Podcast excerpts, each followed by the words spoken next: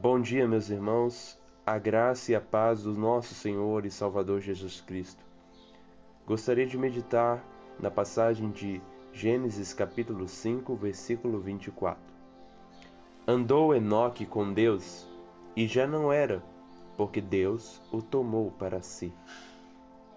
A história de Enoque ela é fantástica. Um homem, no meio de uma sociedade injusta, anda em justiça. Enoque era o, porém, a vírgula em todo esse contexto de impiedade. Nas Escrituras, apenas duas pessoas a Escritura destaca que andou com Deus: Enoque e Noé. Enoque no capítulo 5, no versículo 24, Noé no capítulo 6, no versículo 9.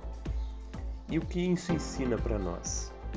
Ensina que em uma atitude, andar com Deus traz também um resultado, e já não era, porque Deus o tomou para si.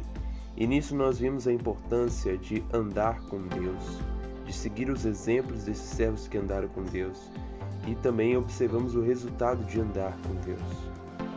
Devemos andar com Deus, amando primeiramente a Deus.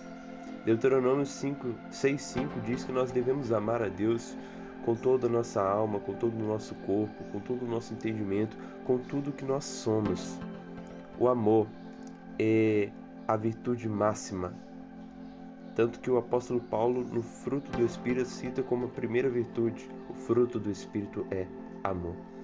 E esse sentimento, esse sentimento mais importante, é aquele que nós devemos sentir por Deus. Devemos amar a Deus, ter uma profunda afeição por quem Deus é. É impossível andar com Deus sem que tenhamos amor por Deus. Porque amando a Deus trará todos os outros resultados, outros efeitos, que é o que? A obediência a Deus. Obedecer é melhor que sacrificar. Obedecer é fazer a vontade daquele que você ama. E se você ama Deus, você fará a vontade de Deus expressa nas Escrituras. Reverenciando a Deus. Andar com Deus envolve ter reverência pelo que Deus diz, pelo que Deus exige. Não é tratar com leviandade aquilo que está expresso nas Escrituras, não é fazer piada daquilo que Deus proibiu ou daquilo que Deus ordenou, é ter respeito pelo ser de Deus. Logo também, andar com Deus envolve estar em oração, ter uma vida de oração. Olha só o que diz o Salmo 32, o versículo 6. Sendo assim, todo homem piedoso te fará súplicas em tempo de poder encontrar-te. O homem piedoso devoto a Deus, que anda com Deus, fará orações, suplicará em tempo de poder encontrar a Deus, de querer andar mais com Deus, de querer ver mais a Deus. É assim que se anda com Deus. E por último, é claro, essa lista aqui é gigantesca. Nós devemos andar com Deus meditando, meditando em Deus.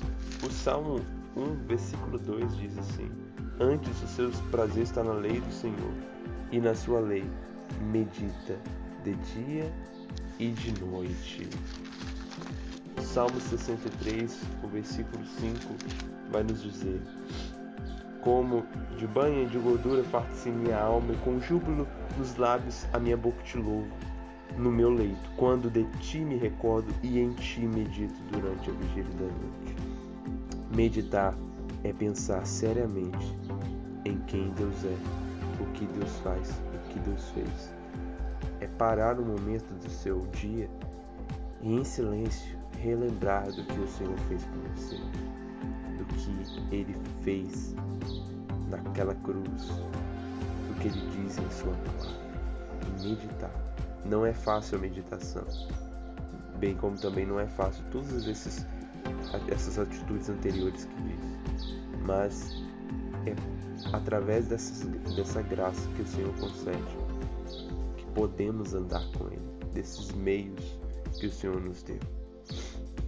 Devemos então seguir os exemplos dos servos que guardaram, que andaram com Deus. Eles sabiam desses deveres e eles se esforçaram. Temos Enoque, temos Noé, temos também outros servos, Davi, apóstolo Paulo, Pedro, João, outros servos ao longo da história. O célebre pregador George Whitfield, que pregou um sermão andando com Deus, nessa passagem também deixou um exemplo de um homem que buscava andar com Deus de maneira zelosa. Então, toda a história da igreja nós temos exemplo de homens e mulheres que tiveram isso como meta, andar com Deus. E essa deve ser a meta da nossa vida. E o resultado de andar com Deus é uma profunda intimidade com Ele. São experiências com Ele. É, uma, é um fortalecimento na confiança, na fé e uma esperança profunda em Deus. Mas nós não devemos andar com Deus pelo resultado apenas, pelos benefícios, mas porque o amamos, porque Ele fez algo em nossa alma, nos libertou, nos transformou. Possamos então, meu irmão e minha irmã, ter esse fogo acendido dentro de nós, aceso, esse desejo sincero de obedecer a Deus. Enoque viveu 365 anos. Podemos dizer que nós devemos, nesse ano, viver 365 dias andando com Deus. Ou pode ser também 366, dependendo do, do ano, né? Mas queiramos, desejemos, todos os dias, estar em íntima comunhão com o Senhor, com todo o nosso coração, com toda a nossa alma venhamos tirar da nossa mente aquilo que nos impede de estar mais perto de Deus e possamos viver e cantar aquele hino: Mais perto quero estar, meu Deus, de ti.